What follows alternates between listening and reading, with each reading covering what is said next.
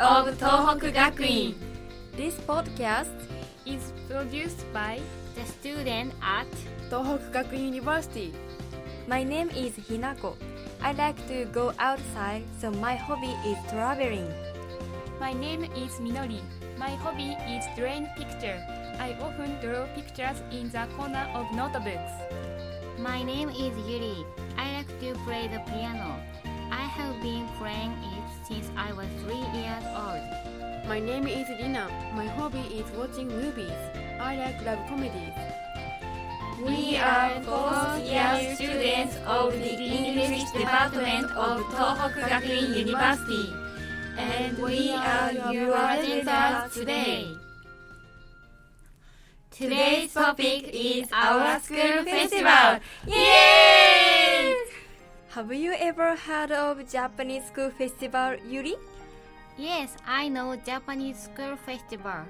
I have joined three school festivals. Really three times? When did you join them? When I was a junior high school student, a high school student, and a student of our seminar class last month. The school festival is a big event. It is held every year by schools in Japan. Surprisingly, every student plan from scratch to make great school festival. It is the best part of the school festival, right, Lina? Exactly, I think so. So tell me about Tohoku Gakuin University's school festival. On the main stage of our school festival, some student bands and famous comedians perform. What's more, the famous actor and local idol also come and do their shows. That's great. A lot of special guests came to our school festival. Was it very exciting? Of course, it was a very very exciting festival. Our school festival was held for four days, October 7th, 8th, 30th and 40s. The number of attendants who came festival was 8,770 over the four days. Wow, so many! I'm surprised. Me too. So a lot of people come. MISCON also was exciting. MISCON? What's that? MISCON is abbreviation of Miss and Mr. Contest. Candidates show their passion and special skills on the main stage. We become a judges of contest and choose the best men and women. That sounds like fun. It is wonderful that we can vote. I think so too. It is good that audience can take part in the event. The event was fun, but the store was fun too. Yes, our school festival has wonderful and unique stores. Our stores sold barbecue beef tongue of specialty of Sendai. Other stores also sold okonomiyaki, fried potatoes, and so on. By the way, our seminar sold long sausages. Long sausages? Why did you sell long sausages? Because our teacher name is Professor Long. That's funny. They were 25 centimeters. Whoa, so long! They were about twice as long as normal sausages, I think. We prepared eight kinds of sausages. Wow, so many sausages.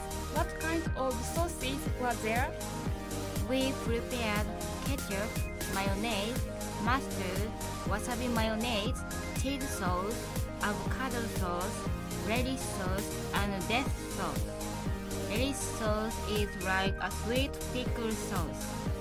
Customers who came to our store could choose two kinds of sauce as a topping. All sounds good. What did you recommend?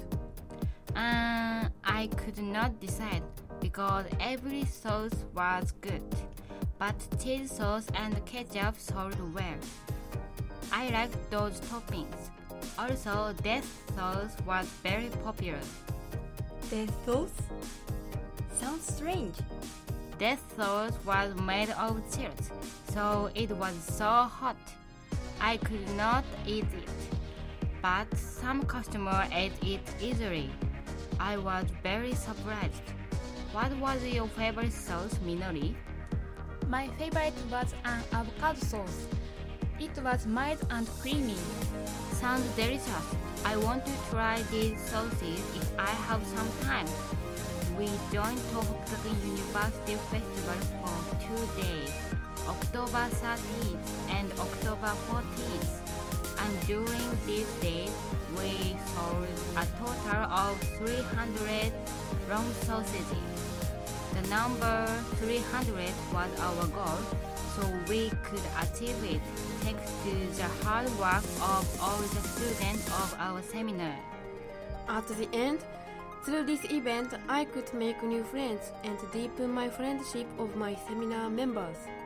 Oh, great! I think so too. Was there any special way to achieve this? Yes, in our store, we had photo services by using by Instagram friends to visit us. I took photos with various people, then I became friends with them. How I envy you. It sounds fun and good for getting along with people. Then, what is your favorite memory? Mm, the days of preparation were impressive. We prepared for this event for a few days before with seminar members, so we had many opportunities to talk about various things and get to know each other. Oh, I see. You had a great experience in your final year of university. Yeah, I think school festival is wonderful event to meet new people and make new friends. Look at the time. No! No way! It's time of finish this podcast, but Tohoku Gakuin Festival will be held next year too. We hope you can come to visit and please look forward to our next podcast. See you!